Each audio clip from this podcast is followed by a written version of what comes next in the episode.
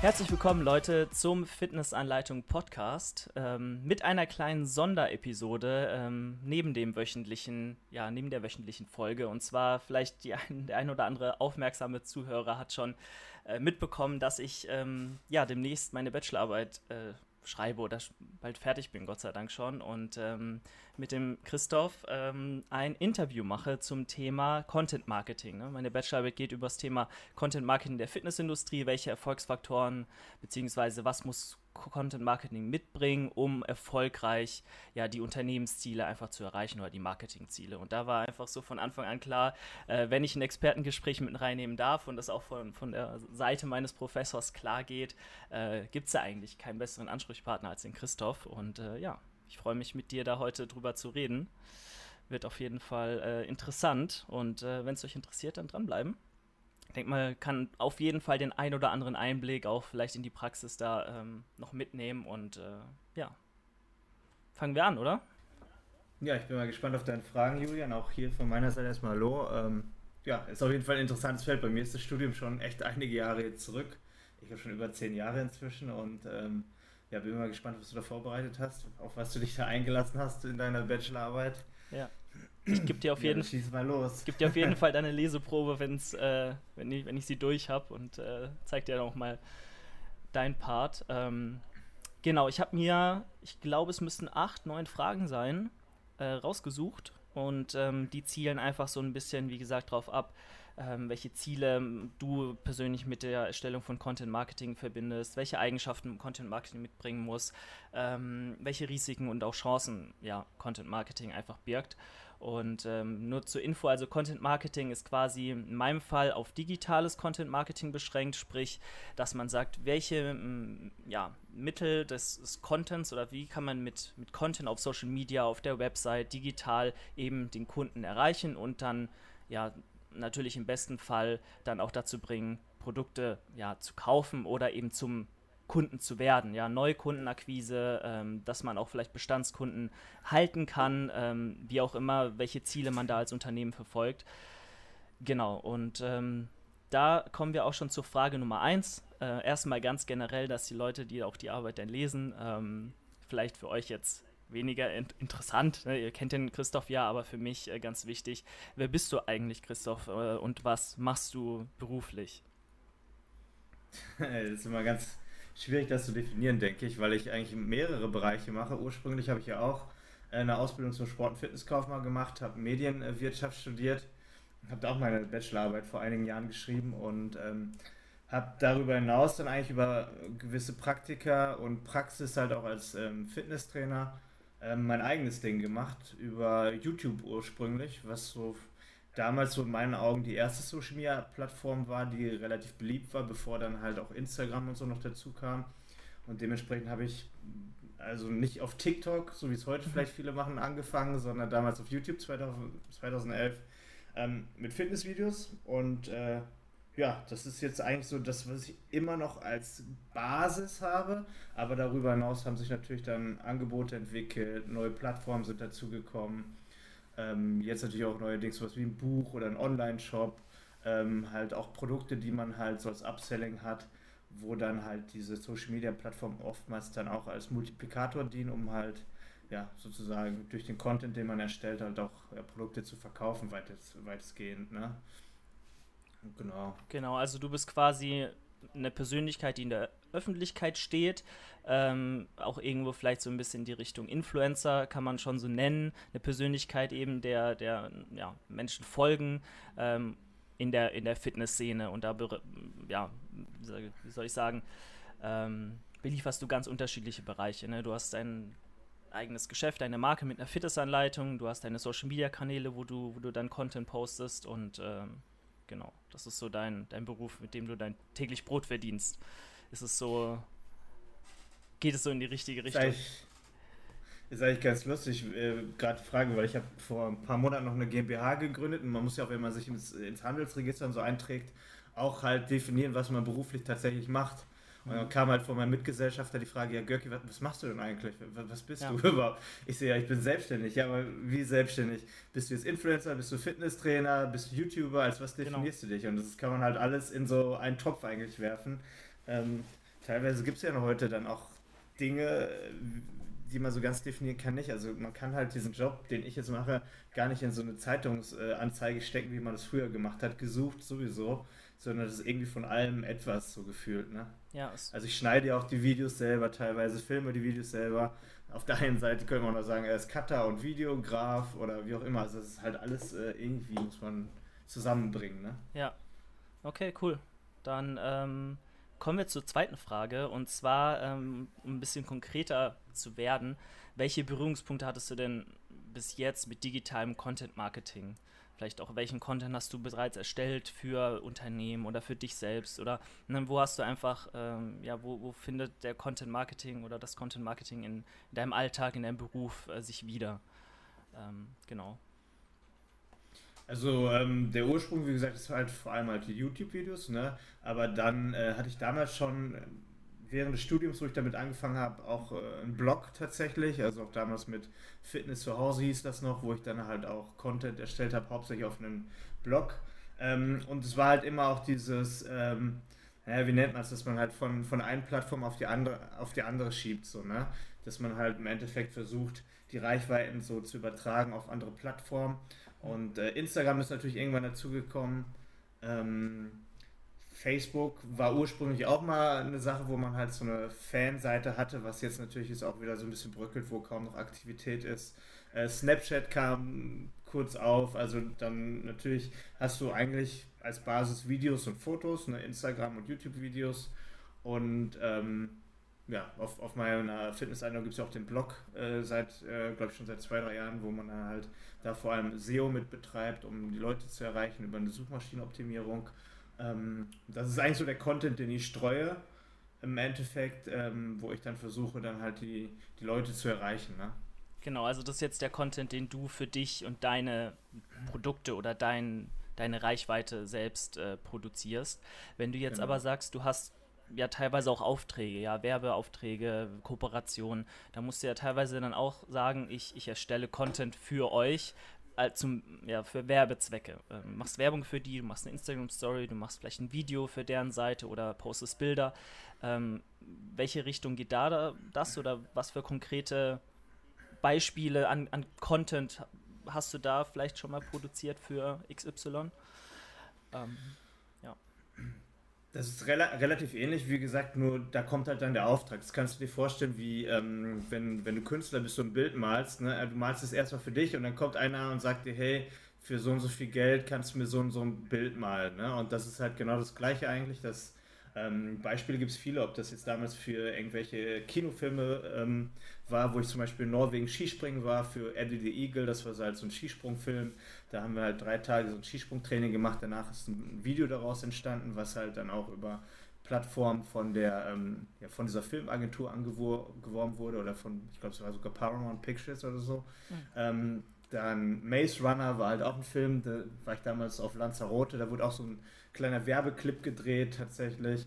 Ähm, das sind so mal für so Filmproduktion quasi Werbeplatzierung gewesen, aber jetzt auch ähm, relativ, relativ kurzfristig noch. Vor kurzem für Rexona zum Beispiel, wo man dann halt einfach ein Deo präsentiert oder man, man sagt halt antitranspirant, das ist ja wieder was anderes, da musst du halt, wie du schon, schon merkst, du hast ein gewisses Wording, ne? du hast so eine, so eine Vorgabe, ähm, die wollen halt schon noch immer, dass du relativ frei bist und authentisch wirkst, aber du bist natürlich schon etwas gesteuert bei der Inhalterstellung, ähm, die du dann halt auch teilweise vorgegeben bekommst. Oder für Braunrasierer. Äh, Dr. Oetker waren, das waren so die letzten drei, die ich hatte. Ähm, es waren aber schon viele Sachen dabei, ob das LG ist. Ähm, ich, also ich gefühlt waren schon viele bekannte Marken dabei und dann ist es halt immer so ein bisschen die Auftragslage, ähm, was, was sie sich wünschen, auch die Kampagne. Oftmals haben die ja so eine Kampagne, die sie bauen, wo so eine, Gewicht, so eine, ja, so eine Geschichte erzählt wird mhm. und du machst dann halt quasi für so ein, kann man schon fast sagen, wie so ein Second Screen halt auf deinen Kanälen halt äh, für diese Kampagne diese Geschichte, also dass du die Geschichte halt aus deiner Sicht weitererzählst. Oftmals ist es so, ne? Also jetzt bei Rexona war es so, es ist äh, irgendwie total warm, du hast noch Heizlüfter. Äh, wenn du jetzt vielleicht die Fernsehwerbung von Rexona mal zu dem Deo gesehen hast, ist es relativ ähnlich aufgebaut. Da ist wirklich einer, der läuft auf dem Laufband, vorne ist so ein riesen Lüfter mhm. und im Kleinen mache ich das dann quasi in meinem Wohnzimmer zu Hause und share diese gleiche Story wie in der Fernsehwerbung halt tatsächlich auf meiner Instagram-Story oder auf dem IGTV. Ne? Okay, und wenn man ähm, jetzt vielleicht nochmal auch auf die Verbindung zu deinem Sponsor hingeht, zu MyProtein, da bist du ja am regelmäßigsten am, am Content produzieren. Ne? Das ist wahrscheinlich, ne, MyProtein will natürlich auch, dass du Werbung für die machst, dass du ja als, als soll ich das sagen, als Aushängeschild für die Marke auch irgendwo dienst. Ähm, wie sieht da so die Content-Erstellung aus oder was für Berührungspunkte hast du da mit, mit Content-Marketing für MyProtein jetzt zum Beispiel? um da ein bisschen konkreter ähm, auf diese, diesen Fitness-Aspekt nochmal einzugehen, weil das ja dann doch sehr in der Szene drin ist, ja in dieser Fitnessbranche. Ähm, genau, was, was machst du da? Vielleicht konkret einfach ein, zwei Beispiele äh, wären sehr cool. Ähm, bei, beim MyProtein ähm, geht es in meinen Augen, es ist mehr ein Branding, wenn man das so bezeichnen kann. Okay. Also im Endeffekt ist es nicht groß immer nur Content, den ich für MyProtein produziere, also eigentlich fast sogar sehr, sehr wenig, dass ich jetzt sage, ich mache für MyProtein Videos. Ausgenommen tatsächlich gestern, weil die jetzt auch da ein neues Ziel ein bisschen verfolgen. Wir haben tatsächlich gestern hier äh, Videos für einen neuen äh, MyProtein-Kanal ähm, sozusagen abgedreht, also Content quasi für MyProtein. Ähm, das ist aber eher die Ausnahme. Also da ist der Kern eigentlich das Branding, dass ich halt durchgehend eigentlich MyProtein Kleidung trage, dass ich die Produkte von MyProtein äh, verwende und das halt irgendwo auch so in meinen Fitness-Lifestyle integriere, dass, dass man halt so indirekt vermittelt, hey, MyProtein äh, unterstützt mich bei meinem Alltag, bei meinem Training, gibt mir coole Kleidung, einen coolen Lifestyle. Okay. Ähm, da ist mehr das Branding im Vordergrund und das ist dann halt auch in dem Sinne exklusiv, dass halt MyProtein sich dann halt vertraglich auch bei mir sichert, dass ich halt das nur bei MyProtein mache und nicht morgen erzähle, guck mal, das Eiweißpulver hier ist aber auch cool oder diese ähm, Tanktops von äh, XY mhm. feiere ich auch die ganze Zeit.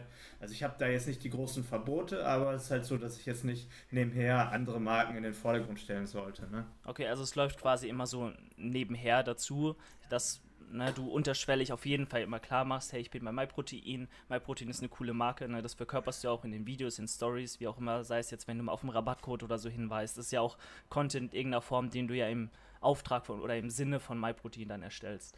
Ähm, aber okay, also so klare Werbevideos, wo es nur um MyProtein geht, ähm, sind ja tatsächlich selten, kriege ich ja auch immer äh, wieder mit. Okay, cool. Genau. Dann ähm, kommen wir zur Frage 3. Welche Ziele hast du denn in Verbindung mit, mit Content Marketing oder welche, welche Ziele sind äh, für dich im Vordergrund, wenn du sagst, ich will jetzt speziell Content erstellen? Äh, der XY bewirken soll. Was, was für Ziele verfolgst du damit, wenn du Content für dich vielleicht produzierst, für deine Marken, für andere? Ähm, genau. Welche Ziele hast du da primär im Kopf? Also primär ist es für mich tatsächlich, auch wenn es viele nicht glauben, erstmal einen Mehrwert zu bieten. Ähm, ja. Also ich stelle tatsächlich den, den Verkauf jetzt nicht primär in den Vordergrund, sondern sage, ich möchte einen Mehrwert bieten, um eine Community zu erreichen, um einen gewissen Traffic zu erzeugen und da ist der Mehrwert für mich immer noch ähm, grundlegend vor dem Traffic. Also wenn, wenn der Mehrwert nicht da ist, kannst du natürlich mit irgendwelchen Fress-Challenges oder sonst was mehr Traffic erzeugen. Aber dann hast du ja auch dementsprechend in meinen Augen weniger Upselling, dass du, also ich finde der Mehrwert und der Inhalt ähm, der muss zu dem Upselling passen. Ich kann keine Fitnessanleitung oder ein Fitnessprogramm verkaufen, wenn der, der Inhalt nicht irgendwo im Entfernten dazu passt.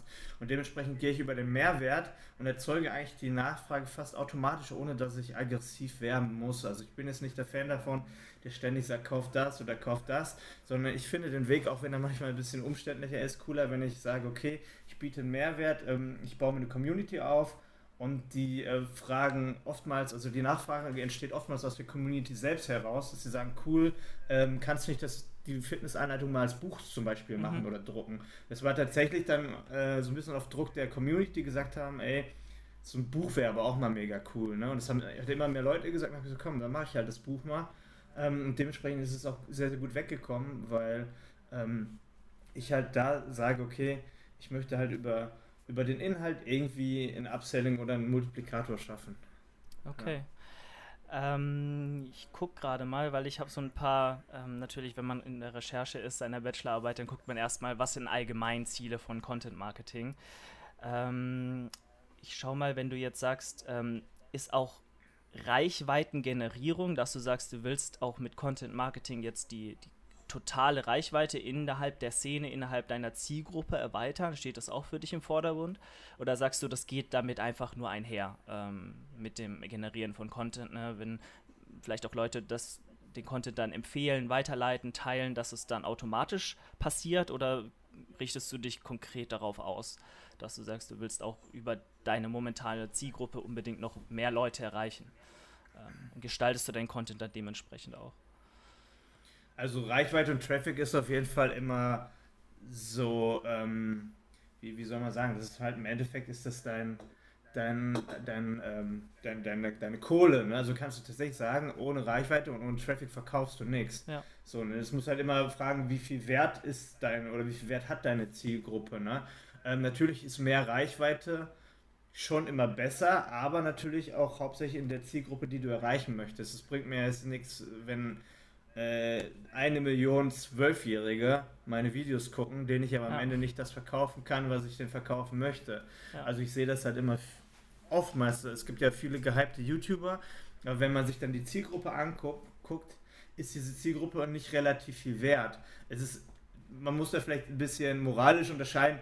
Ist eine Zielgruppe nichts wert, wenn ich dir nichts verkaufen kann? Natürlich kannst du auch bei Zwölfjährigen was Positives ähm, erreichen, indem du denen halt äh, was Gutes mit auf den Weg gibst. Aber wenn wir ganz ehrlich sind, die meisten, die halt diesen Content für Zwölfjährige machen oder wie auch immer, ist ja auch Blödsinn oftmals. Mhm. So, ne? ähm, dementsprechend muss man halt auch immer, wenn man Reichweite generiert oder erweitern möchte, ähm, immer gucken, ob man in, in, seiner Zielgruppe bleiben möchte oder ob man die erweitern möchte. Was jetzt bei mir zum Beispiel Sinn machen würde, würde es nicht, nicht sein, eine Million mehr Klicks zu bekommen, um mehr Zwölfjährige zu, zu erreichen mit irgendeinem Blödsinn, sondern man könnte sagen, was Sinn machen würde, gerade vielleicht bezüglich der Fitnessanleitung, äh, mehr die weibliche Zielgruppe vielleicht zum Beispiel zu erreichen, dass man sagt, hey, die weibliche Zielgruppe habe ich mit meinem Inhalt noch nicht erreicht, ähm, die liegt bei vielleicht 20% momentan, das vielleicht mal auf 30, 40 Prozent hochjagen äh, bei der gleichen Altersgruppe äh, würde extrem Sinn machen, weil auch eine weibliche Zielgruppe eine recht hohe Kaufkraft hat und äh, da kann man ganz ehrlich sagen, weibliche, ähm, also, also Frauen sind emotionaler. Also es ist wirklich so, man weiß auch, dass Frauen tatsächlich durch Emotionen mehr gesteuert sind und auch mehr kaufen würden tatsächlich. Ich sehe das an meiner Freundin, wenn die halt Werbung macht, im Endeffekt denke ich mir, ey, die könnte anwerben, was sie will, das kaufen die alle, ne? Mhm. Also das ist halt immer so eine Frage, welche Zielgruppe erreichst du mit Traffic oder mit Reichweite? Okay, super interessant. Ähm, vielleicht noch eine Sache zu den Zielen. Du hast ja vorhin auch schon angesprochen, äh, SEO ist ja auch eine Sache, wo man auch drauf achten muss, wenn man gerade Produkte online auch verkaufen möchte oder eine Online-Präsenz hat, auf die man die Leute ziehen möchte, ist es dann auch so, dass du sagst, du richtest auch vielleicht mit irgendwelchen äh, Keywords oder ähm, bestimmten Titeln oder Besch Beschreibungen, ne, die bestimmte Worte enthalten, die die Leute potenziell suchen könnten oder die halt einfach die Kanäle höher ranken in, in, in, Suchmaschinen, in vielleicht auch bei YouTube, dass wenn du ein Keyword eingibst, das Video höher gerankt wird. Ist es sowas, wo du aktiv drauf achtest? Ähm, oder kommt es auch einher mit deinem Content sowieso, ne? wenn du sagst, du suchst jetzt irgendwie Titel aus oder guckst da, dass die Metadaten stimmen? Ähm, wie ist da so deine Herangehensweise? Ja, es gibt ja auf, auf der einen Seite mal die Fitnessanleitung als Angebot. Ich glaube, da allein schon die Namensnennung ähm, oder, oder der, die Wahl auf den Namen Fitnessanleitung war das schon für mich eigentlich ein Grund, weil ich das immer von, von tausend anderen Influencern gesehen habe, die dann irgendwie äh, Pump It Up oder irgendwelche, also, ne, also Hauptsache es klingt cool und ich habe einfach relativ einfach gedacht, ist das Produkt beschreiben vom Namen und wäre das vielleicht auch ein Begriff, den man mal bei Google eintippt, also jetzt nur mal so ganz grob gesehen. Dann sind die Blogartikel dort halt vor allem für die SEO zuständig, weil sie quasi Inhalt vor dem Login-Bereich darstellen, dass auch das über Google gefunden werden kann. Da gucke ich schon so ein bisschen, dass es halt auch äh, in den Überschriften Themen gibt, die man, wenn man sie googelt, vielleicht auch mal dann in den Blogartikeln bei mir findet, um die Leute auf die ähm, Seite ähm, zu leiten. Und klar, bei Social Media, gerade bei YouTube, ähm, ist SEO, Algorithmus, Überschriften, Thumbnails, das ist halt, es macht eigentlich 80% deines Videos aus. Also du kannst noch so einen geilen Content haben, mhm. ähm, da den besten Mehrwert drin haben, Ähm, und äh, das ist manchmal leider das Traurige auch auf YouTube.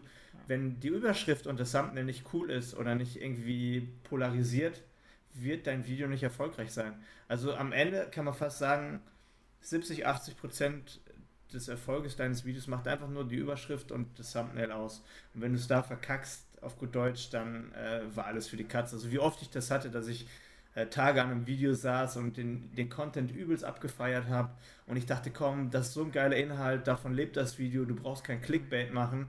Dann haust du einen beschreibenden Titel raus, der einfach nur den Inhalt beschreibt und dann könntest du drei Tage nach heulen, weil sich kein Mensch das anguckt, weil so viel Arbeit da drin steckte.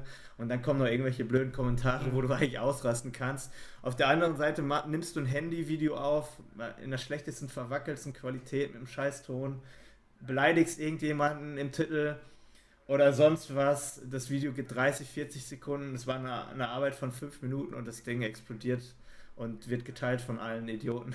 Ja, ich weiß. Es ist traurig manchmal, aber das so funktioniert halt Social Media. Es ist halt so. Das ist leider wirklich so. Ich verstehe dich da gut und weiß genau, was du meinst. Dann steckt man irgendwie wirklich zwei, drei Tage in den Blog und versucht da äh, eine coole Musik zu finden, sucht da vielleicht zehn Minuten äh, nach oder länger nach, nach einem geilen Titel. Allein nur, um das Ganze zu untermalen, ähm, hat man verschiedene Aufnahmen, verschiedene Kamerawinkel, eine Drohne, eine äh, Vlogging-Szene.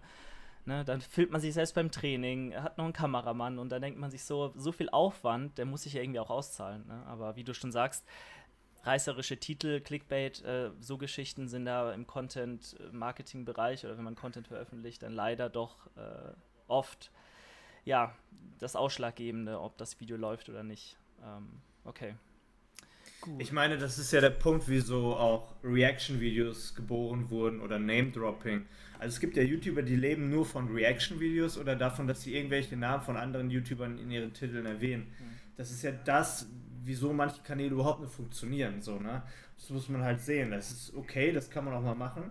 Aber wenn man das halt sieht, wie wenig Aufwand manche YouTuber haben, die sehr, sehr groß sind, ähm, und was sie damit an Kohle machen können, nur quasi auf dem Nacken anderer, ist manchmal schon ein bisschen komisch. Und wenn ich dann hier an meinem Vlog oder so sitze und denke so, also ich meine, ich weiß es vorher. Ich, ich bin jetzt gerade an meinem, meinem Travel-Vlog und ich weiß vorher, das guckt sich wahrscheinlich kaum jemand an. Und die Arbeit ist äh, zehnmal so hoch wie bei einem normalen Video. Aber da macht man das für sich aus Leidenschaft. Und wenn man das nicht mehr macht, dann finde ich, hat man auch irgendwie so dieses ganze Creator-Ding verloren. Und diese Kreativität spielt keine Rolle mehr. Also ich finde, irgendwo muss man auch das aus Leidenschaft noch machen, sonst braucht man es vielleicht gar nicht machen. So ja. teilweise. Okay.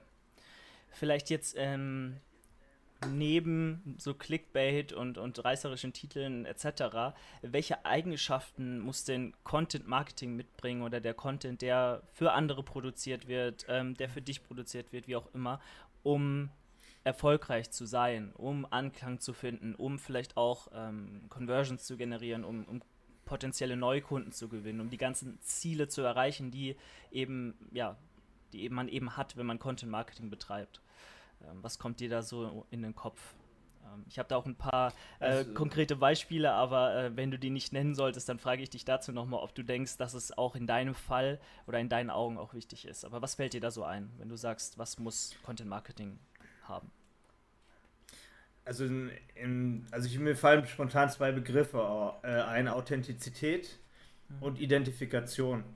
Also man sieht es immer wieder, mir sagen mal so viele Leute, hey Görki, wieso soll ich denn jetzt noch mit YouTube-Videos anfangen?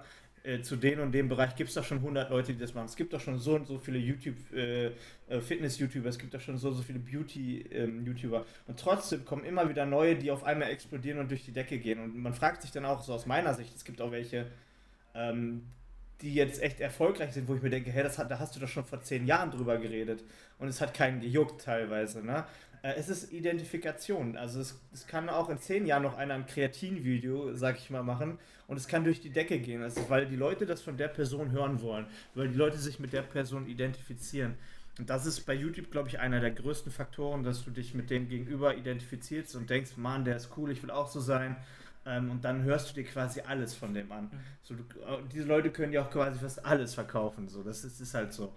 Ähm, und, und Authentizität ist einfach, dass du versuchst einfach vielleicht auch mit deinen Fehlern, so wie du bist, aufzutreten und nicht versuchst perfekt zu sein. Weil perfekt siehst du zu viel und perfekt ist zu normal. Also, also dieses gespielte perfekt, mhm. ne? Weil äh, wenn, wenn du auch den Leuten äh, mal zeigst, hey, das ist halt nicht alles super, nicht alles perfekt, oder versprichst dich mal. Also ich, wenn ich mich verspreche in einem Video, dann, dann nehme ich in der Regel den Take nicht unbedingt nochmal auf. Ich lasse es einfach laufen und sage, okay, ist egal, das ist, ist normal, dass man sich verspricht. Ich bin nicht der Typ, der sich perfekt artikulieren kann. So, ne? Und dann, ich glaube, dass das auch dann wieder einherkommt mit der Identifikation, weil die Leute sagen, hey, guck mal, der ist auch nicht perfekt, ähm, der ist authentisch. Äh, das finde ich cool. Also es sind so die zwei Sachen, die mir spontan jetzt einfach direkt in meine Sinn kommen. Ja. Authentizität und Glaubwürdigkeit habe ich tatsächlich auch als einen Punkt, als direkt den ersten, äh, auch in Recherchen rausgefunden, ist halt einfach wirklich so, ne? du darfst sie nicht verstellen, weil man merkt es. Jeder, der dir die Augen guckt, dir zuhört, der wird das, wenn er ein bisschen Menschenkenntnis hat, sofort checken, dass du gerade nicht du selbst bist. Ähm, und sowas kommt dann auch raus und dann, dann ja, bist du meistens ähm, bist du in ganz anderen Augen gesehen. Deswegen, ähm, okay.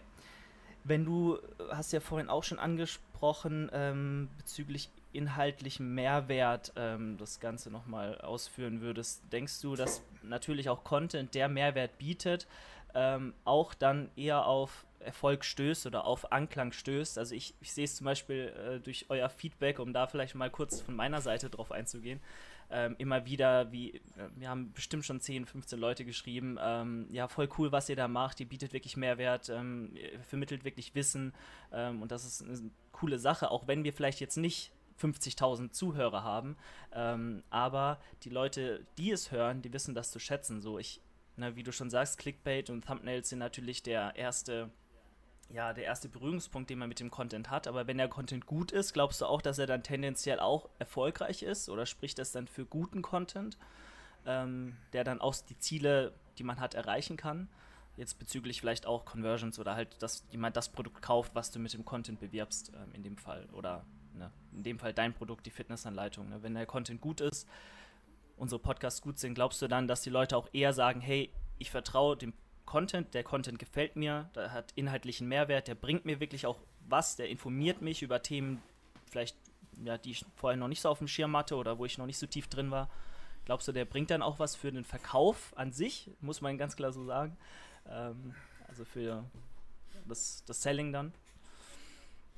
Ähm, ja, auf, auf jeden Fall. Ich, ich denke, da gibt es verschiedene Ansätze. Ich sag mal so, wenn du ein Video machst, wo es nur um die Unterhaltung geht, ähm, ist es ja auch cool und hat seine Berechtigung, aber kannst du mit Unterhaltung Geld verdienen. Also musst du mal gucken, in welchem Background du siehst. Wenn du sagst, es geht nur um das Upselling, um Geld zu verdienen, hat Mehrwert, also schlägt Mehrwert definitiv die Unterhaltung, weil du bei den Leuten etwas auslöst und die vielleicht auch mehr davon haben wollen oder vielleicht auch sehen, welche Vorteile sie daraus ziehen. Sie haben so, so ein Learning, was sie bei Unterhaltung nicht haben.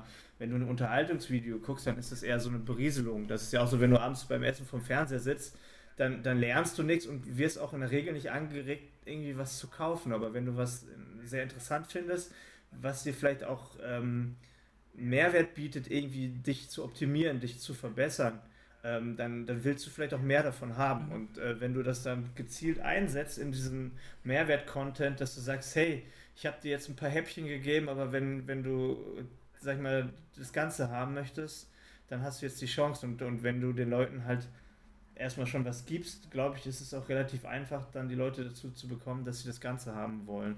Ähm, das ist halt der Vorteil auf jeden Fall vom Mehrwert. Ähm, wie gesagt, wenn man das immer mit dem Upselling sieht, hat Mehrwert auf jeden Fall viel mehr Chancen, auch mit weniger Reichweite sozusagen, dass man da Geld verdient. Aber es ist immer, immer der Ansatz. Also Unterhaltung muss ja auch kein schlechtes Content-Marketing sein, aber ich finde es damit schwieriger, trotz der Reichweite. Ich meine, vielleicht Vielleicht hebt es sich auf, je nachdem, was man mit Unterhaltung verkaufen kann. Ob das jetzt irgendein Merch ist, ja. kaufen am Ende auch viele. Ähm, aber ich glaube, die, die Produkte, die du mit Unterhaltung verkau verkaufen kannst, haben halt in der Regel nicht den Wert wie die Leute, die etwas natürlich Mehrwert halt erlangen möchten. Und ähm, muss man so ein bisschen den Ansatz halt sehen. Also auf jeden Fall gebe ich dir da recht, dass Mehrwert da eine Riesenrolle spielt. Okay kommt natürlich dann, wie du schon sagst, aufs Produkt an, dass man einfach verkaufen will, auf sein eigenes Image vielleicht auch, das man vertritt. Ähm, ich denke jetzt nicht, dass, ähm, wobei, wenn man guckt, JP Performance oder so, äh, haben auch bei Mercedes schon Quatsch-Content gemacht. Ähm, natürlich mit einem inhaltlichen Ansatz, aber es funktioniert natürlich auch, wenn man die Person zum Beispiel kennt. Naja, gut. Ähm, kommen wir vielleicht noch zu zwei anderen Punkten, die bezüglich Eigenschaften zutreffen könnten, da vielleicht deiner Meinung nach. Zum einen wäre das ähm, User-Generated Content. Sagst du, dass mm, Content, den vielleicht deine Fans oder die Leute, die deine Produkte kaufen, äh, dass der dir auch, äh, in, wie soll ich das sagen, in Sachen Eigenmarketing auch was bringt? Ähm, nutzt du den aktiv und, und sagst du dann, ja, das ist eine coole Sache für Leute, die vielleicht auch auf das Produkt von mir stoßen, um einfach zu sehen, hey, die Leute kaufen das auch, die finden das gut, die lassen positive Bewertungen da. Ähm, wie nutzt du so User-Generated Content ähm, in erster Linie oder nutzt es überhaupt? Und hat es vielleicht auch eine, ähm, nur um das nochmal klar zu machen, hat es einen positiven Einfluss auf das Upselling oder auf den Verkauf deiner Produkte? Ähm, siehst du da einen Mehrwert? Das wäre ganz interessant. In, inwiefern meinst du User-Generated Content? Also, dass ich quasi. Genau, also äh, User-Generated Content ist so in meinen Augen definiert als, naja, Content in welcher Form auch immer, entweder ein, Review vielleicht, ähm, einfach nur bei Amazon eine Bewertung, kann aber auch eine Instagram-Story sein, wo du verlinkt wirst, kann aber auch ein Bild sein, dass jemand mit einem Produkt von dir postet, dich dann verlinkt und sagt, ich erstelle ja. im, im Sinne ähm, des Produktes von Person XY diesen Content, um zu sagen, ich habe mir das gekauft, ich finde das gut oder schlecht. Ähm, das ist so User-Generated Content, den ich jetzt äh, meine. Ob ich, ob ich das dann mit einsetze. Genau, und ob du dann also Mehrwert hat's jetzt, siehst.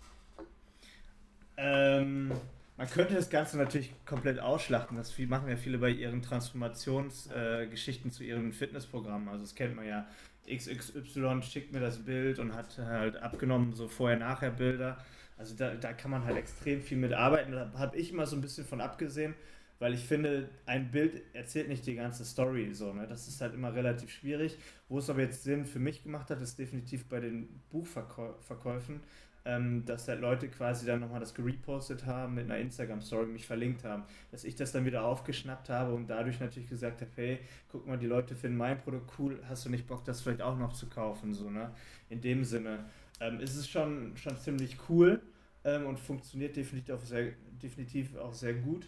Aber ich finde es halt gerade jetzt im Fitnessbereich muss man halt immer ein bisschen aufpassen. Gerade auch bei, es gibt auch Sachen wie Supplements und Co. Ähm, oder Trainings- und Ernährungspläne ähm, ist vielleicht bei mir das Thema Intervallfasten.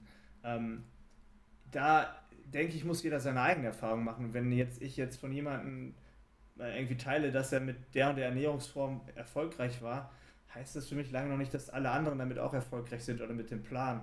Und ich finde, da muss man ein bisschen, je nachdem, welchen Bereich man da äh, angeht, ein bisschen vorsichtiger sein. Und ich finde, das ist beim Fitnessbereich vielleicht ein bisschen schwieriger, gerade was diese Programme, Ernährungstrainingspläne angeht, mhm. weil das halt nicht immer auf alle zutrifft. Das ist immer sehr, sehr schwierig zu pauschalisieren, ob irgendwas für alle gut ist, sozusagen. Ne? Also es hängt auch. Also ähnlich wie, wie bei einem Booster. Oder so kannst du ja auch nicht sagen, ein Booster, der 400 Milligramm Koffein hat, so und so hat damit ein geiles Workout gehabt, dann, dann gibst du das hier deiner Freundin, die, die, hin und wieder ein bisschen Yoga macht und die zieht sich den, den Booster beim Hot Yoga rein. Also nur so als ein Beispiel. Man muss halt ein bisschen gucken halt. Ich glaube im Fitnessbereich muss, ich, ich denke beim Beauty-Bereich ist es vielleicht genauso, wenn irgendein Mädel sagt, guck mal, diese Creme ist voll gut, die habe ich von BB Beauty Place gekauft.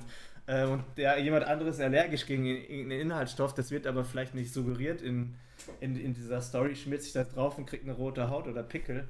Äh, muss man ein bisschen gucken, finde ich. Okay, also können wir festhalten, dass du sagst, es hängt auch stark von der Branche innerhalb der Fitnessszene ab. Wenn du jetzt sagst, nur als Beispiel zu nennen, äh, machen ja ganz viel Fitnessstudios oder so, posten natürlich Bilder von einem, wenn man dort trainiert, ein Spiegel-Selfie macht, vielleicht im Spiegel noch so ein Aufkleber hängt, Hashtag äh, Fitnessstudio XY. Ähm, und die nutzen dann zum Beispiel diese Bilder. Das ist ja dann relativ risikofrei. Aber wenn du jetzt sagst, du willst ein Produkt verkaufen, was vielleicht nicht für 99% der Leute unbedenklich ist, ähm, ist natürlich immer schwieriger und abzuwägen, ob es wirklich so sinnvoll äh, und in, im eigenen ja, Sinne ähm, ist, das, das Ganze zu reposten für Marketingzwecke zu nutzen. Also es hängt arg von der Branche ab, vom Produkt ab, sagst du.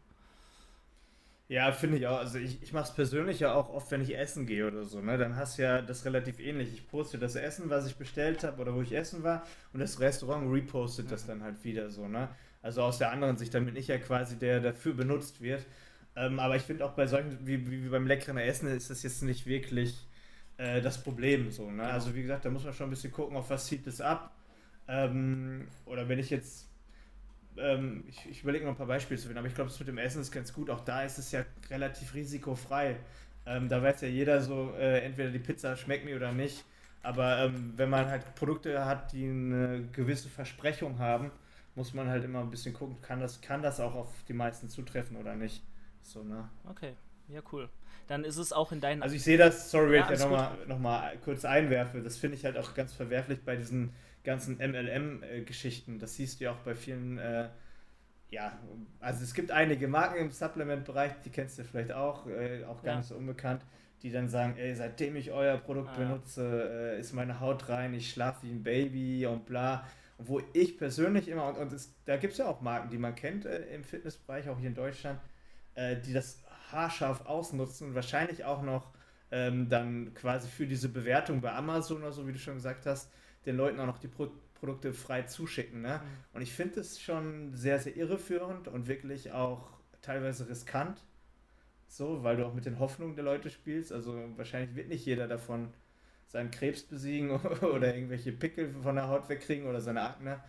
Und da, also da wird es mir auch manchmal schon schlecht vor Augen, wenn ich sehe, wie manche das halt auch wirklich ausnutzen. So. Also das finde ich manchmal schon ein bisschen sehr, sehr grenzwertig und auch ekelhaft. Aber ähm, es ist halt vielleicht auch so ein bisschen der, der menschliche Faktor, der bei dem einen oder anderen dahinter dann fehlt und der halt nur noch die Kohle vor Augen hat. Ne? Okay. Dann haben wir schon tatsächlich auch ein, ein Risiko abgehakt, weil wir kommen auch nachher noch zu Risiken von, von Content Marketing, auch wenn du jetzt gerade sagst, ne, dass man halt Produkte nicht, nicht einfach einmal flächendeckend für alle empfehlen kann, äh, kompromisslos und ohne äh, Disclaimer oder ohne Info, ähm, ist es auf jeden Fall was man, ein Risiko, was man nicht vernachlässigen sollte, ähm, weil wenn man das so offen in die Welt dann äh, rausposaunt, ne, guck mal, er äh, oder sie findet das Produkt ganz toll, du findest es dann bestimmt auch ganz toll. Und es halt dann eben zu Konsequenzen kommt, zu gesundheitlichen oder, oder wie auch immer, äh, selbst wenn es dann nur die 100 Euro sind, die das Produkt gekostet hat, die dann für die Cuts waren, ist es natürlich ein Risiko, dann auch vielleicht einen Kunden zu verlieren oder eben auch rechtliche Konsequenzen zu tragen davon, ne, wenn man nicht sorgfältig darüber aufgeklärt hat, dass es nicht für alle vielleicht das optimale Produkt ist. Okay. Also ich, ja. ähm, also die Firmen, die das ja auch machen, ähm, die sagen ja auch im Kleingedruckten oder dann in der Beschreibung irgendwo, hey, das ist natürlich nicht für alle so. Ja. Aber wenn sie natürlich diese Stories teilen, also sie, die, sie wissen ja genau, was die Wirkung ist. Also genau das bezwecken sie ja. Das wollen sie ja bezwecken. Sichern sich halt nur hintenrum dann wieder so hinterm Rücken ab, so von wegen, ach nö, das haben wir ja gar nicht so gemeint. Und das ist ja auch noch das Eklige, äh, was, was mit einherkommt. Dieses äh, Hauptsache mal allen sagen, das ist cool und für jeden klappt es, aber hintenrum absichern, so, hey, wir haben dir doch gesagt, das steht doch hier. Also du kannst es doch jetzt nicht verurteilen. Im Kleingedruckten steht doch, das ist nur bei dem und dem Fall möglich. So, und das ist halt auch immer dieses Heuchlerische, finde ich. Ja. Okay. Dann vielleicht noch ein Punkt zur Erfolgsmessung. Ähm, ist die, die Messung der, des Erfolgs von deinem Content oder von, wenn du jetzt sagst, du teilst den Content in verschiedene Bereiche auf, das eine ist jetzt Bilder zu bestimmten Themen, das andere sind Videos zu bestimmten Themen oder eine Videoreihe, ähm, das andere sind dann Instagram Stories, guckst du da schon, welcher Content in der jeweiligen Sparte erfolgreich ist und ähm, wie, wie misst du vielleicht auch diesen Erfolg?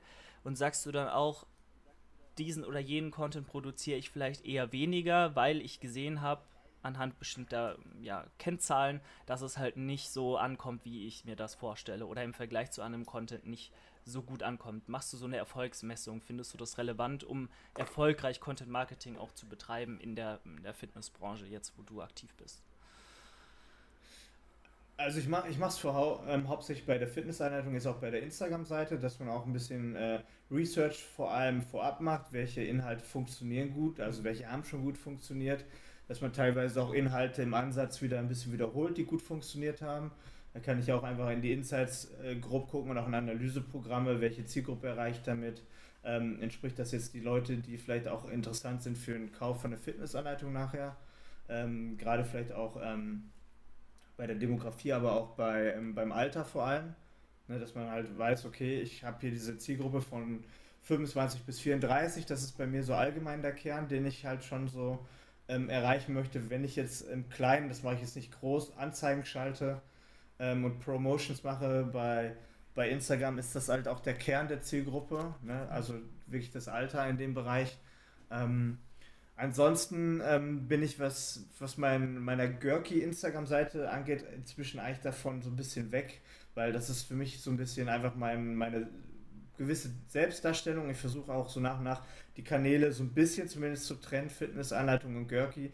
Deswegen habe ich auch noch einen Vlogging-Kanal jetzt aufgemacht, wo ich einfach nur noch gerade weniger zielführend das mache, wo ich Bock drauf habe, was aber auf der anderen Seite vielleicht auch dann wieder diese Authentizität ein bisschen zurückbringt, wo die Leute dann sagen, das ist jetzt nicht alles für ein, für ein Upselling oder, oder äh, mit einem Background, wo man vielleicht auch ein bisschen den, den Kern der Community wieder mitstärken kann, dass man sagt, ey, das ist jetzt einfach nur so eine Art Bindung, Community-Bindung.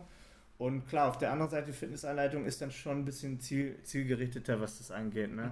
Dass man auch da guckt, ähm, mit welchen Angeboten kann man jetzt vielleicht auch äh, zum Beispiel bei, der, bei mit limitierten Angeboten, bei der Fitnessanleitung vielleicht auch einen gewissen ähm, ex exklusiven Druck aufbauen, ähm, um halt auch ein schnelleres äh, Upselling oder Verkauf äh, starten zu können. Ne? Okay, also guckst du jetzt verstärkt, wenn du sagst, du willst jetzt aktiv mit dem Content ein Produkt werben oder da möglichst in die Richtung gehen, dass du da sagst, wenn es um ein Produkt geht oder eine Brand geht, die du vielleicht deine eigene Brand oder eine Brand von, von jemand anders, dass du da halt schon guckst, welcher Content hat ähm, vielleicht ein paar mehr Klicks auf bestimmte Links oder bestimmte äh, oder einfach Likes vielleicht auch äh, hervorgerufen und dann guckst du eben, ne, ob es sinnvoll wäre, mehr von diesem Content zu produzieren, der in die gleiche Richtung geht.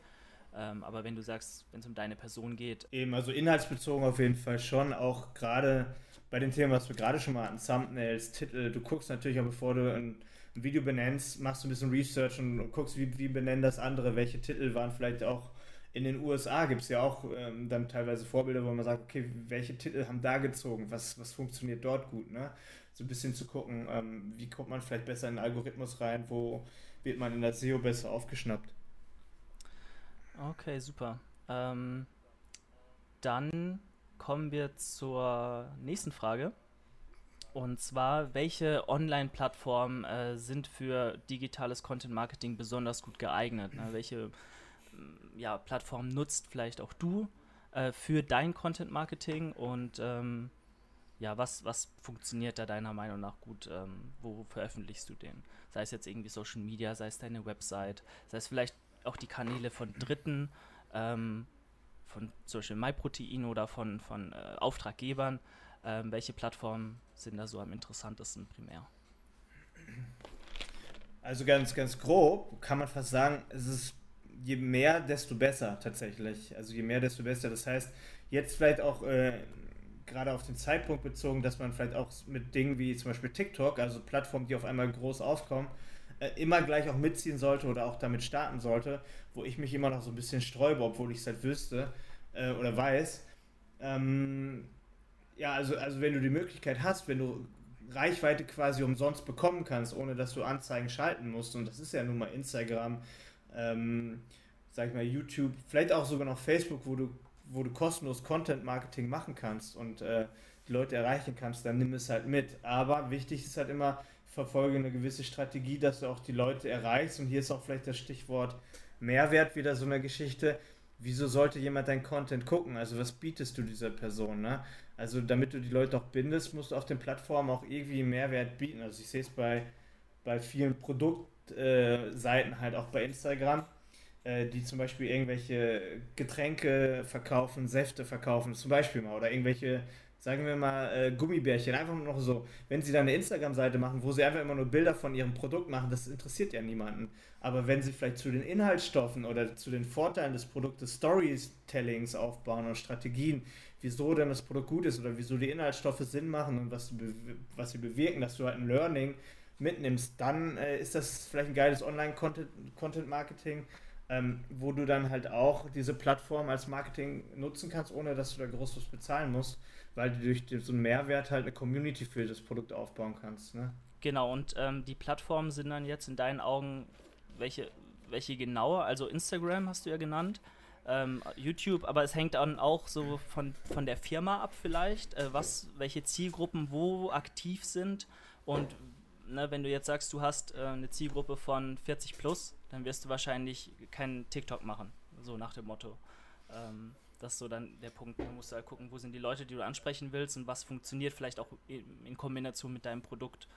Ähm, wie ist das? Ja, äh, theoretisch ja, das habe ich vor einem halben Jahr auch noch gedacht, aber auch gerade TikTok hat ja inzwischen, ein Freund von mir macht tatsächlich in Berlin für TikTok ist sein Job den Education-Bereich. Ähm, TikTok ist relativ groß inzwischen, vor allem auch im Ausland bei älteren Zielgruppen, das glaubt man gar nicht. Es gibt inzwischen Rechtskanäle, Medizinkanäle, ähm, Science-Kanäle auf TikTok. Auch da hast du schon die ältere Zielgruppe. Und äh, vielleicht ist es dann auch relativ unklug zu denken, auf TikTok erreiche ich nur die junge Zielgruppe, weil du es dann schon wieder verpennt hast, wenn die anderen Kanäle dort größer sind, die halt echt eine ältere Zielgruppe dort ansprechen. Also definitiv ist es mal so. Man, man hat es bei Snapchat auch immer so ge gesagt am Anfang. Ähm, aber du kannst überall auch deine Zielgruppe erreichen. Du musst es halt nur gut machen, denke ich. Also ein Kumpel von mir, ich weiß nicht, ob du, du kennst, der, der Doc Felix, der ist halt Arzt auch, ja. macht auch so ein bisschen YouTube-Content und der macht wirklich Science-Based Arzt-Fitness-Content. Seine Zielgruppe ist, glaube ich, zwischen auch äh, Anfang 30 in etwa und hat schon über 300.000 bei TikTok. Also auch das funktioniert. Ne? Also man muss halt immer schauen, dass es halt irgendwo die Aufmerksamkeit bekommt. Und da gibt es auch auf TikTok. Aber grundlegend würde ich jetzt sagen, bei mir ist es halt, bei mir, ähm, wenn ich jetzt Geld verdienen will, die Nummer eins auf jeden Fall Instagram tatsächlich. Also ich, ich, verdiene mit Instagram mehr Geld als mit YouTube. YouTube, obwohl ich bei Instagram auch nicht wirklich groß bin. Aber du hast halt dort das, das ja, kannst du quasi direkt verlinken, zum Beispiel auch. Mhm. Äh, Snapchat, ob man es glaubt oder nicht, hat für mich noch den Vorteil zu TikTok, dass ich auch rauslinken kann. Das heißt, ich kann direktes Upselling bei Snapchat machen. Snapchat nutzt da fast keiner mehr. Ich merke aber, dass ich dadurch auch gerade was äh, Provision und Affiliate angeht, auch noch einiges äh, machen kann pro Monat. Ähm, und YouTube ist fast mehr Community Building in meinen Augen. Mhm. Also über YouTube musst du ja die Leute erst in die Infobox schieben und über die Infobox müssen die auf einen Link klicken und darüber in den Shop und was kaufen und gerade jetzt auf MyProtein oder so bezogen, wenn es Aktionen gibt, äh, ist Instagram halt auch einfach viel direkter und schneller. Ich kann viel schneller reagieren. Bei YouTube muss ich erstmal ein Video schneiden, hochladen. Das kann manchmal, wenn man vorproduziert, eine Woche oder Tage dauern. Also du kannst viel indirekter ähm, oder nicht so direkt halt reagieren auf Angebote. Also ist für mich halt persönlich die Nummer eins tatsächlich der Instagram. Ähm, okay. Genau. Cool. Dann haben wir das auch. Ähm, jetzt noch die letzten drei Fragen. Wenn du jetzt an, ich meine, das haben wir schon so ein bisschen mit den Zielen ja abgedeckt, aber welche Chancen bieten denn Content Marketing ganz allgemein für dich ähm, wirtschaftlich, aber vielleicht auch ähm, in Sachen Informationsvermittlung, ähm, auch, aber auch langfristig gesehen, vielleicht Imagepflege, Aufbau von Reichweite? Ähm, was sind so die Chancen, die du siehst, wenn du sagst, ähm, dein Unternehmen oder deine Marke Fitnessanleitung soll jetzt äh, bestimmte Ziele erreichen. Wo, wo, siehst du denn die Chancen im Content Marketing, die, die dann auch wirklich äh, ja, zu erreichen langfristig?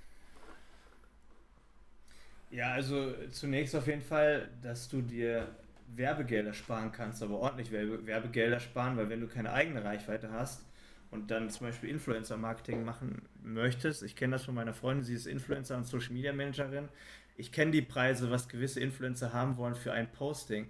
Und wenn du dann halt als Unternehmen deine Produkte an den Mann bringen möchtest, aber keinen eigenen Traffic generierst, keine eigene Reichweite hast, kein eigenes Online-Marketing machst oder äh, Content-Marketing, dann musst du, um ein bisschen bekannt zu werden, vielleicht mal 30.000 für einen Instagram-Post in die Hand nehmen.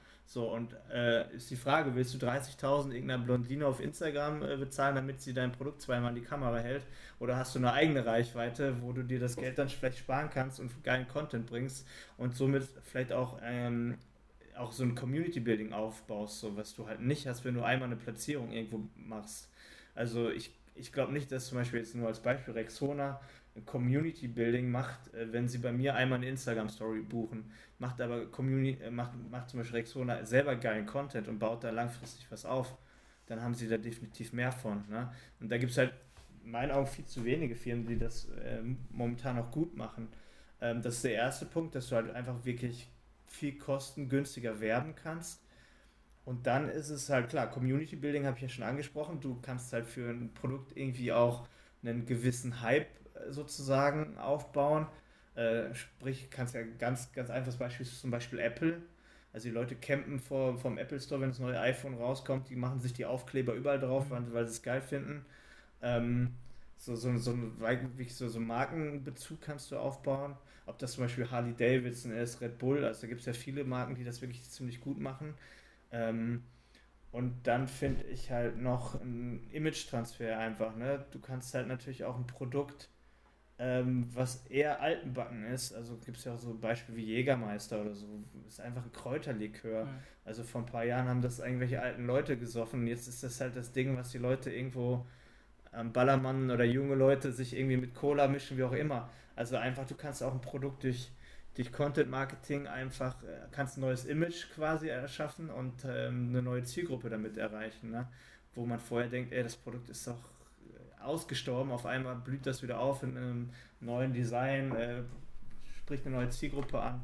Ja. Ähm, ich denke mal zum Beispiel. Es gibt ja auch, auch. Nee, sag ruhig, was wolltest du?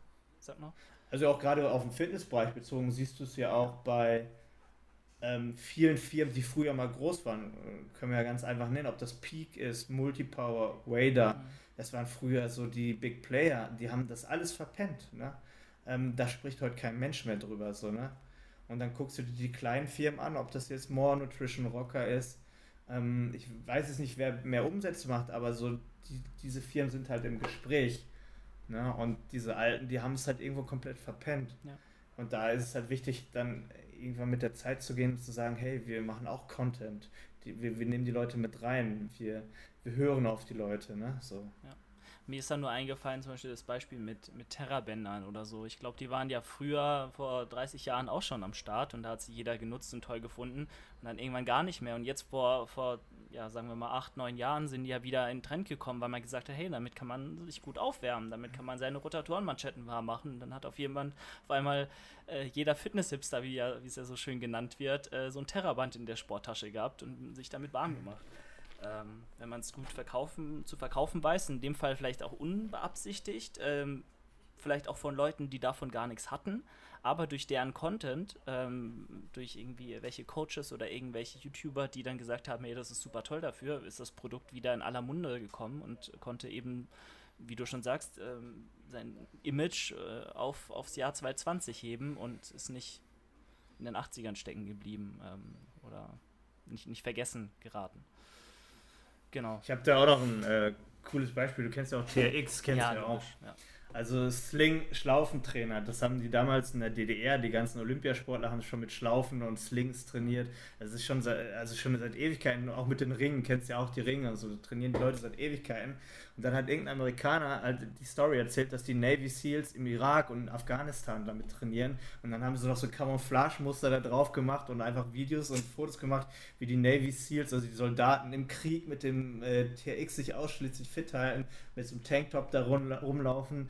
Und da haben sie halt im TRX halt so ein modernes, cooles Image, so, so, so ein hartes Image gegeben dass sie halt das TX für 200 Euro, ein paar Bänder, äh, jetzt immer noch weiterhin super verkaufen können. Ja. Dabei ist es nichts außer zwei, zwei Bänder. Ne? Die sind zwar ganz gut und stabil von der Qualität, aber das ist nichts, was es schon vor 50 Jahren gab und äh, äh, ist halt einfach ein geiler Image-Transfer. Dieses äh, Navy Seals, die coolen Amis äh, trainieren im Krieg sogar damit, damit sie ja. fit bleiben und so. Okay. Ja. Sehr cool. Dann die letzten beiden Fragen und zwar haben wir ja vorher schon ein bisschen drüber gesprochen dass äh, Content Marketing natürlich auch äh, in die falsche Richtung gehen kann und vielleicht äh, rechtliche Konsequenzen haben kann oder eben Leuten ähm, nicht das äh, ja, bietet, was es verspricht. Ähm, welche Risiken birgt denn potenziell schlechtes Content Marketing oder, oder Content Marketing, das einfach falsch betrieben wird, ähm, unklug betrieben wird, ähm, deiner Meinung nach? Jetzt speziell auch in der Fitnessbranche, ähm, ja, vielleicht fällt dir ja auch ein Beispiel ein. Also A gibt es ja natürlich erstmal den Identifikationsfaktor, den wir schon angesprochen haben. Das heißt, auf der anderen Seite, also steht ja immer auch, wenn jemand Content zu einem Produkt macht, eine Person dort, die irgendwo das Ganze veräußert oder halt auch präsentiert. Und wenn diese Person, sei es jetzt irgendwie ein Testimonial, ne, ob das jetzt ein, sagen wir mal, ein Oliver Kahn, Schweinsteiger ist, der das für die Marke macht in, in dem Zusammenhang mit dem Produkt, irgendwie natürlich privat irgendwie dann mal einen Ausreißer hat oder äh, seine Freundin verprügelt oder besoffen Auto fährt und das irgendwo in der Bildzeitung dann auftaucht, dann hat es natürlich gleich einen relativ schlechten äh, Image-Transfer auf das Produkt. Ne? Also da muss man halt aufpassen, mit wem arbeitet man zusammen und wie äußert er sich dann. Hast du natürlich auf der anderen Seite diesen ganzen Copyright-Ding äh, halt noch. Also, ne, du musst halt rechtlich wirklich ganz genau aufpassen ähm, stellst du dich dann nicht in den unlauteren Wettbewerb auch, ne, wenn du halt indirekt andere Produkte, andere Leute damit niedermachst? Also auch rechtlich musst du dich da relativ gut absichern, ähm, wenn du gerade in der Konkurrenz zu anderen Produkten stehst. Und äh, ja, wie gesagt, auch, auch, ähm, auch, sag ich mal so, man kann auch relativ viel Geld für Content ausgeben, der nach hinten losgeht weil er vielleicht doch nicht ein virales Video wird. Ne? Das ist halt auch noch eine Sache. Gibt auch irgendwelche Unternehmen, die denken, komm, wir machen mal eine geile Kampagne, geben mega viel Geld aus für irgendwelche Videos und am Ende zieht es halt gar nicht so, äh, weil da irgendeiner war, der dachte, das ist eine coole Story, auch äh, vielleicht ähm, von, von der Agenturseite ja, dass jemand da irgendwie vielleicht selber nicht so den Effekt äh, sieht und halt, ja, sag ich mal, das nicht auf andere Leute überträgt, nur aus seinen Augen. Also auch da kann man halt auch viel Falsch-Content produzieren, der am Ende vielleicht nicht das ähm, bringt, was erwünscht ist. Ne? Okay, also so primär vielleicht in die Richtung Shitstorms, dass du sagst, eben Leute bringen bestimmte Dinge oder tätigen bestimmte Aussagen, machen bestimmte Sachen, die dann sauer aufstoßen oder Leute Leuten vor den Kopf stoßen und die dann sagen, ey, es geht gar nicht und die tun natürlich dann auch ihre Meinung vielleicht äh, oder wie sagt man ähm, geben ihre Meinung dann zur Sache auch auch offen, öffentlich dar. Und wenn dann erstmal ja, 100, 200 Leute, je nachdem wie groß die Marke ist, wie groß die Reichweite war, da unter einem Bild kommentieren, äh, das geht gar nicht, etc., ähm, wie du schon sagst, kann es eben auch zu so einem schlechten Image dann kommen für die Marke und äh, das Ganze auch nachhallen und nicht nur äh, ein, zwei Stunden, sondern vielleicht auch äh, Wochen oder, oder zumindest Tage. Ähm, genau, das ist das Erste. Und wenn du sagst, dann halt auch noch der finanzielle Aspekt, dass der Content auch erstmal ziehen muss und erfolgreich sein muss, ähm, weil, äh, wie du auch meintest, ne, gerade wenn man zusammenarbeitet mit, mit Influencern, mit Testimonials, dann gibt man schnell mal äh, Summen im fünf- oder sechsstelligen Bet ähm, ähm, Zahlenbereich, sagt man denn fünf, sechs Stellen Zahlen? Egal, äh, aus und ähm, hat dann natürlich auch ein bestimmtes Investment getätigt, das man dann im besten Fall natürlich zurückhaben möchte, aber manchmal geht es nicht ganz auf, die Rechnung. Cool. Ja, du musst auch definitiv noch, ähm, auch was mir noch eingefallen ist, den Markt ähm, beobachten, weil du kannst ja immer so, also ich sag mal so, Content wird ja auch vorproduziert und wenn du dann halt irgendwas vorproduzierst, aber dann, äh, wenn das Ding released wird, zu dem Zeitpunkt irgendwas passiert, sagen wir, du, nur ein Beispiel, zum Beispiel Wiesenhof verkauft Würstchen oder so. Und dann kommt irgendwie so, wenn sie halt neue, neue Wurst oder neue Bratwurst veröffentlichen, kommt der übelste äh, Fleischskandal in die Werbung mit irgendwelchen vergammelten Würstchen. Also das können sie ja nicht vorhersehen. Ja. Aber, und dann äh, hauen sie es trotzdem raus. Also es gibt auch viele, die wirklich relativ unsensibel sind, weil sie einfach auch nicht wirklich beobachten oder einfach auch dann falsche Entscheidungen einfach treffen, ne? Im Rahmen. So. Mir fällt da zum Beispiel auch dann die, die w, was war EM, ne? Dieses Jahr wäre eigentlich die EM gewesen, oder nächstes? EM, genau. Genau, ja. dieses Jahr wäre die EM. Und die wurde ja auch verschoben jetzt auf nächstes Jahr der ganze, die ganze Content-Marketing-Kampagne von, von äh, ja, der FIFA oder wie auch immer, ähm, durch jetzt irgendwie Panini-Stickerheftchen oder äh, Duplo-Bildchen, äh, die irgendwie in den, in den Pralinen da waren, oder auch Werbespots oder wie auch immer. Es ist ja alles vor die Hunde gegangen, äh, mehr oder weniger, weil dieses Jahr gar nichts ist und es wurde ja im Voraus alles schon produziert, bezahlt und äh, ja, ist natürlich dann eben enormer finanzieller äh, Verlust in dem Fall durch, durch Corona, durch die ganze Geschichte. Ja. Ja, das trägst du auch das Risiko, ja. Okay, genau dann hätten wir noch eine Frage und zwar abschließend: Würdest du Content Marketing ähm, als Marketingform für Unternehmen, für Werbetreibende ähm, pauschal empfehlen, dass du sagst, es ist prinzipiell nie schlecht, wenn man selbst Content produziert, produ produzieren lässt und so vielleicht neben dem inhaltlichen Mehrwert auch so eine persönliche Bindung aufbaut durch eben Protagonisten, die dann im Content auftreten oder ähm, ja einfach mit dem, mit dem Fluss der Zeit geht, ne? dass man sagt, man, man bespielt eben verschiedene Social Media Kanäle ähm, und kann dadurch dann Mehrwert äh, ziehen. Würdest du sagen, das ist eine gute Sache oder solltest du es jetzt vielleicht eher lassen als, als Unternehmen in der Fitnessbranche äh, generell? Ich weiß, pauschal da eine Aussage zu treffen ist wahrscheinlich immer schwierig, aber siehst du da generell einen Mehrwert drin ähm, oder eher, eher weniger? Also ich denke, äh, es, es, es, führt gar keinen Weg dran vorbei, vor allem wenn du ein Produkt hast, was viel Konkurrenz hat, weil es gibt ja auch viele Produkte, die verkauft werden, die relativ ähnlich sind. Also du musst ja irgendwie ähm, den Leuten erklären, wieso sie dein Produkt kaufen sollen. Es gibt ja nur ganz, ganz wenige Beispiele, wo das Produkt an sich von alleine läuft. Das sind vielleicht Monopole, zum Beispiel irgendwie ein Hersteller, der Bremsen für Autos macht und nur er hat dieses Bremsmodul entwickelt und dann braucht er kein Marketing machen, weil alle davon äh, abhängig sind oder vielleicht irgendwelche Medikamente, weil, weil du weißt, okay, nur dieses Medikament oder nur diese Creme, diese Salbe stellt nur der Hersteller her oder es gibt halt ne, in einem Bereich Monopol, die, die werden wahrscheinlich wissen, okay, egal was wir machen, die Leute müssen es kaufen, aber das ist ja wirklich ein Alleinstellungsmerkmal, was vielleicht eine von 100 Firmen hat, vielleicht allerhöchstens.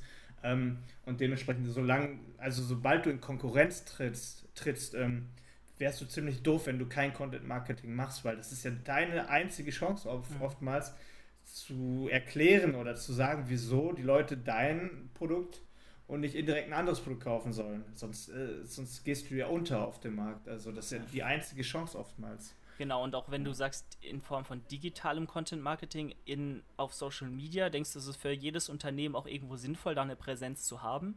Äh, gehst, oder geht es in die gleiche Richtung oder sagst du, das ist jetzt vielleicht für bestimmte Unternehmen auch nicht so relevant ähm, in der Fitnessbranche?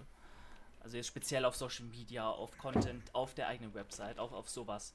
Ähm, weil ja. Werbespots und irgendwie Marketing machen, ist klar, sollte denke ich, jedes Unternehmen tun, weil wie soll man sonst von den Produkten erfahren? Ja. Ähm, aber jetzt speziell im Digitalbereich ähm, ist da die Zielgruppe für pauschal alle Unternehmen eigentlich schon gegeben ähm, auf bestimmten Kanälen oder ähm, kann man das nicht so, nicht so sagen? Ähm, man kann natürlich jetzt bei einer Geschichte unterscheiden zwischen wie viele Leute erreiche ich oder bin ich nur lokal ansässig. Also nehmen wir jetzt mal einen Friseur zum Beispiel in irgendeinem Dorf der hat seine Stammkundschaft oder ein kleines Fitnessstudio, der weiß, er hat seine, seine Kunden, weil er das einzige Fitnessstudio hat, dann kommen die Leute dahin oder vielleicht ein Bäcker vor der Tür, wo die Leute eh äh, dran vorbeilaufen sich ein Brot holen. Aber selbst bei dem, wo man sagt, eigentlich macht das für die keinen Sinn, würde ich das noch nicht mal so behaupten. Ein Freund von mir hatte in Berlin einen Cupcake-Laden, einen kleinen, also wirklich einen Cupcake-Laden, der war immer ganz gut, gut besucht und, und ganz voll. Und hat dann halt eine Instagram-Seite zu dem kleinen Cupcake-Laden gemacht wo man denkt, da brauchst du ja keine Instagram-Seite. So, entweder die Leute haben Bock auf einen Cupcake oder nicht. Der hat aber es geschafft, da 20.000 Follower mit aufzubauen mit der Instagram-Seite, hat einen kleinen Hype entwickelt, dass alle Leute jetzt auch, die einfach nur nach Berlin kommen, also Berlin hat ja auch viele Touristen, die dann einfach zu so einem Cupcake-Laden gehen, weil sie sagen, ey, wenn ich einmal schon in Berlin bin, will ich zu so einem Cupcake-Laden. Und dann kann er natürlich durch diesen Hype die Preise hochsetzen. Und genauso könnte es ja theoretisch auch bei einem Friseur, bei einer kleinen Bäckerei, ähm, von mir ist auch bei einem Hundefriseur oder wo auch immer klappen, dass die Leute so eine Exklusivität oder so einen Hype entfachen, dass sie auch nochmal ganz andere Leute anziehen, die sonst gar nicht da hingehen würden, weil sie denken, hey, einen Bäcker, einen Friseur habe ich auch bei mir vor der Tür. So, also ich denke halt, es kann in allen Bereichen Sinn machen, natürlich bei dem einen oder anderen mehr als bei so einem, bei so einem kleinen Laden, aber selbst da kann das halt einen Hype entfachen, der einfach geil ist, dass du äh, mit so einer kleinen Geschichte sogar noch mal richtig groß wirst. Ne? Ähm, also ich würde es trotz allem, ich, ich habe jetzt, mir kommt wirklich nichts in den Sinn, wo ich sage, da, da macht es gar keinen Sinn. Ja. Also kommt mir wirklich nicht in den Sinn. Okay, cool. Dass, dass du, ich, also ich persönlich, ich meine, ist ja jetzt nicht nur rein, rein sachlich hier, ähm, vielleicht interessiert euch auch meine Meinung. Ich würde es äh, ich würde dir ja komplett zustimmen. Ich sehe das ja immer wieder bei bestimmten Fitnessstudios. So das Gym zum Beispiel in Österreich ist es ja, ne? Ähm, sorry, aber durch Social Media wäre das nicht äh, überall geteilt worden und, und äh, dargestellt worden, wie es dort aussieht, wie es dort ist, würden dann nicht ständig Leute von, von ganz Europa hinpilgern, nur um dort zu trainieren, um einmal zu sehen, wie es dort ist. Weil, äh, wie gesagt, das ist auch ein Studio in einem Ort äh, so und natürlich werden da eher dann Ansässige hingehen, aber ohne diesen Hype durch Social Media, durch, durch die Öffentlichkeit, durch auch Marketing, Content Marketing, durch Dritte, der vielleicht gar nicht mal bezahlt ist, aber wenn man das Produkt cool findet, macht man auch gerne Werbung für, ähm, würden da gar nicht so viele Leute hingehen und äh, ja, es wird gar nicht so bekannt sein, ne? weil ich war dort, dort noch nie, aber ich kenne das Studio so gefühlt, ne? Und ähm, wie du schon sagst. Also ich, ich sehe es auch bei anderes Beispiel nochmal, Personal Training. In Berlin gibt es gefühlt 500 oder 1000 oder noch mehr Personal Trainer. Also gefühlt jeder in Berlin ist Personal Trainer. So, dann bist du Personal Trainer und sagst, naja, ich habe ja meine paar Kunden, wie soll ich denn jetzt YouTube-Videos machen? Das machen ja schon diese ganzen Fitness-Influencers und Blödsinn brauche ich nicht. Dann sage ich, naja, guck mal, du hast zehn Kunden, die zahlen die pro, pro Person kriegst du 50 Euro die Stunde. Hast du einen YouTube-Kanal, wo dir 10.000 Leute folgen oder bei Instagram, dann kannst du deine Nachfrage verzehnfachen. Also kannst du auch mit deinem Preis pro Stunde hochgehen und du findest trotzdem nochmal 10 Kunden, die plötzlich nicht 100, äh, die dir nicht 50 Euro zahlen, sondern 150 Euro zahlen. Dann hast du 10 Kunden, die dir pro Stunde 100 Euro mehr zahlen. Aber das verstehen dann halt viele nicht, weißt du? Also du kannst ja auch einfach deine, deinen persönlichen Wert einfach nur steigern ohne eine große Community vielleicht aufzubauen, weil die Leute Bock haben, einfach das bei dir zu machen. Du musst ja noch nicht mal der bessere Trainer, der bessere Bäcker, der bessere Friseur sein. Und ich wette auch, das Fitnessstudio in Österreich hat nicht unbedingt bessere Maschinen oder bessere Hanteln so. Aber du kannst halt deinen Wert steigern, indem, die, indem du eine be gewisse Bekanntheit hast. So, ne? und, und das muss ja nicht sein, dass du eine Million Follower hast. Das können von mir aus als Personal Trainer auch nur 500 oder 300 Follower sein. Aber wenn 10% davon unbedingt bei dir trainieren, wollen als, als, als Kunde, dann sind das vielleicht bei, bei 500, das ist, das ist vielleicht auch von mir aus nur fünf Leute. Und diese fünf Leute zahlen dir aber pro Stunde 100 Euro mehr. So, ne, dann sind das in der Woche 500 Euro für dich mehr und im Monat hast du einfach mal 2000 Euro mehr verdient. So. Also man kann auch im Kleinen das einfach mal ganz einfach fassen und sagen, natürlich, es macht eigentlich für jeden Sinn, ja. so, ne, wenn man es richtig macht. Sehr cool.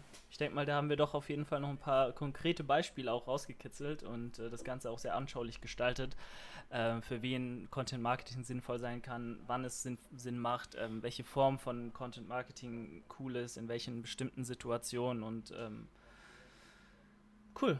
Wir sind durch. Ich äh, hoffe, ihr hattet so einen kleinen Einblick. Auch, auch nochmal hier vielen Dank an dich, äh, Chris. Ne? Also ist nicht selbstverständlich. Äh, mega coole Sache.